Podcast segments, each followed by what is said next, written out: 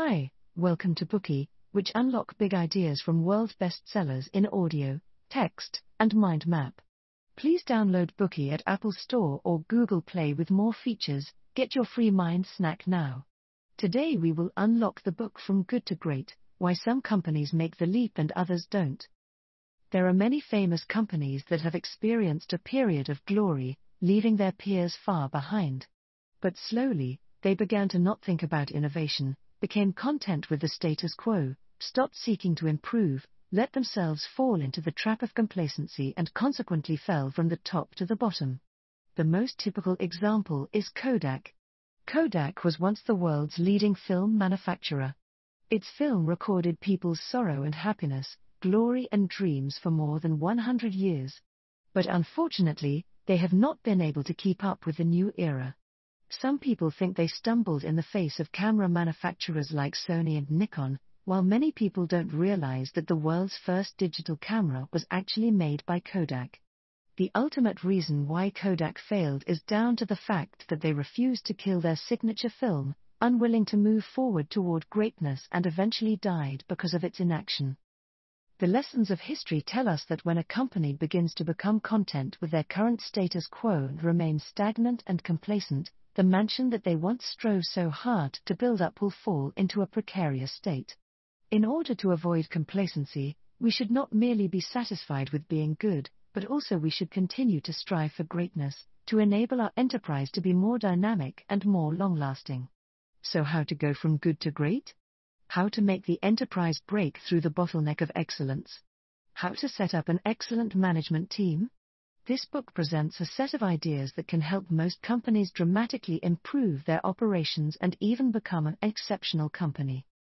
The author of this book, Jim Collins, is a renowned management expert and best selling business author, whose books include Great by Choice, Uncertainty, Chaos, and Luck Why Some Thrive Despite Them All, How the Mighty Fall, and Why Some Companies Never Give In, and Built to Last Successful Habits of Visionary Companies, of which we've also provided you with a Bookey.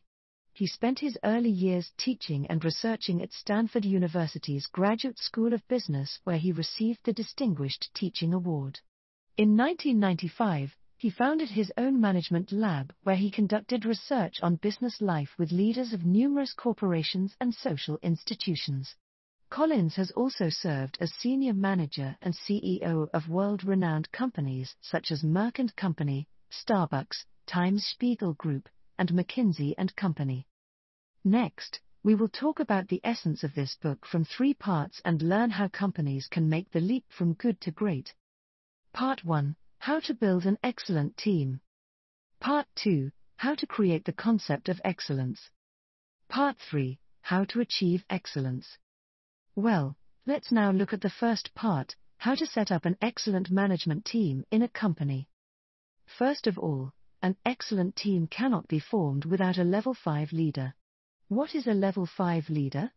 This book divides the competencies of company managers into five levels. A level 5 leader is at the highest level, and they carry many characteristics different from other managers. Collins found that in the transition period of each company that makes the leap, those in leadership positions are good level 5 leaders. They put the company's interests first, have high aspirations, they are not only as good at organizing people and resources as other managers, but are able to move efficiently towards set goals or are fully committed to pursuing a clear and inspiring vision. Most importantly, leaders at the level 5 are able to bring their personal humility and professional determination to produce consistently outstanding performance. Darwin Smith, the CEO of Kimberly Clark, is the quintessential level 5 leader. He was unassuming, didn't boast, and often spent his vacations digging pits and moving rocks on his Wisconsin farm. But at the same time, he demonstrated a strong will to do whatever it took to bring the company to excellence. Even when Smith was seriously ill, he did not give up on his work. During his tenure, he was determined to sell off all the company's paper mills because he saw the impending decline of the coated paper industry, once the company's core business. It was because of his decision that after the sale of the paper mills, Kimberly put all of its earnings into the consumer paper products industry and achieved success. Of course, to set up a strong management team, In addition to the need for a great level 5 leader, the ability of the other members of the team cannot be average. Otherwise, no matter how hard the level 5 leader works, it will be difficult for him to improve the performance of a whole team alone. The ultimate leap of any outstanding company is not by technology, competition, and products, but by recruiting and retaining good employees. Then you may ask what do great companies do to attract and retain talent? Collins' answer is first who, then what. The company's leaders or HR managers should learn to see the strengths and advantages of others so that they can find talent, make good use of them, and retain them. It's only when they use their strengths that each of them can improve the efficiency of the team and the company can move towards greatness. Let's take an example from the book. In 1983, Wells Fargo began a 15 year excellent operation. This was thanks to Dick Cooley, the CEO in the early 1970s who built what even Warren Buffett praised as the best team and stocked Wells Fargo with some of the best talents in the industry. At the time of Cooley's tenure, the banking industry was undergoing a major transformation, hitting the whole industry with blow.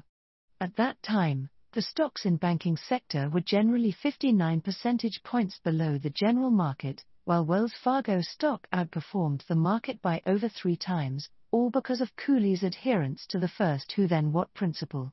So, how did Wells Fargo do it specifically? The first trick is to save for a rainy day, planning ahead and getting the right people in place. Facing a very unfavorable external environment at the time, Cooley didn't bother to work out a strategy to deal with the transformation, but focused his energy on injecting new blood into the company when he took the helm. Whenever and wherever he found outstanding talent, he would find a way to hire them over even if there was no specific job to assign to them for the time being. Cooley believed that this was an important way to build the future of the company. The second trick was to ensure equal status for staff. This was also one of the reasons why no bank handled the change better than Wells Fargo. Wells Fargo employees were equal in status, and they were free to express their views in meetings. They often fiercely debated with each other to find an optimal answer. In contrast, Bank of America during the same period had a completely different internal environment where a large number of weak generals would just sit and wait for instructions from their superiors.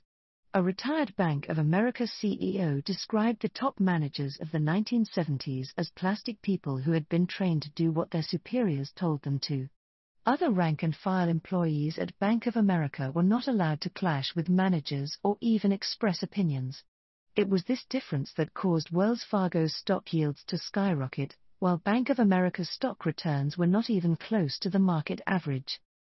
In addition to these two tips from Wells Fargo, we need to note one more thing being strict but not ruthless. Ruthlessness means drastic layoffs or firing employees without regard for their survival or well being, especially during a recession. Being strict, on the other hand, means to act in accordance with rules and regulations at all times, especially when treating the upper management. In this way, excellent employees do not have to always worry about their future and can devote themselves to their work. Well, a brief summary of the first part.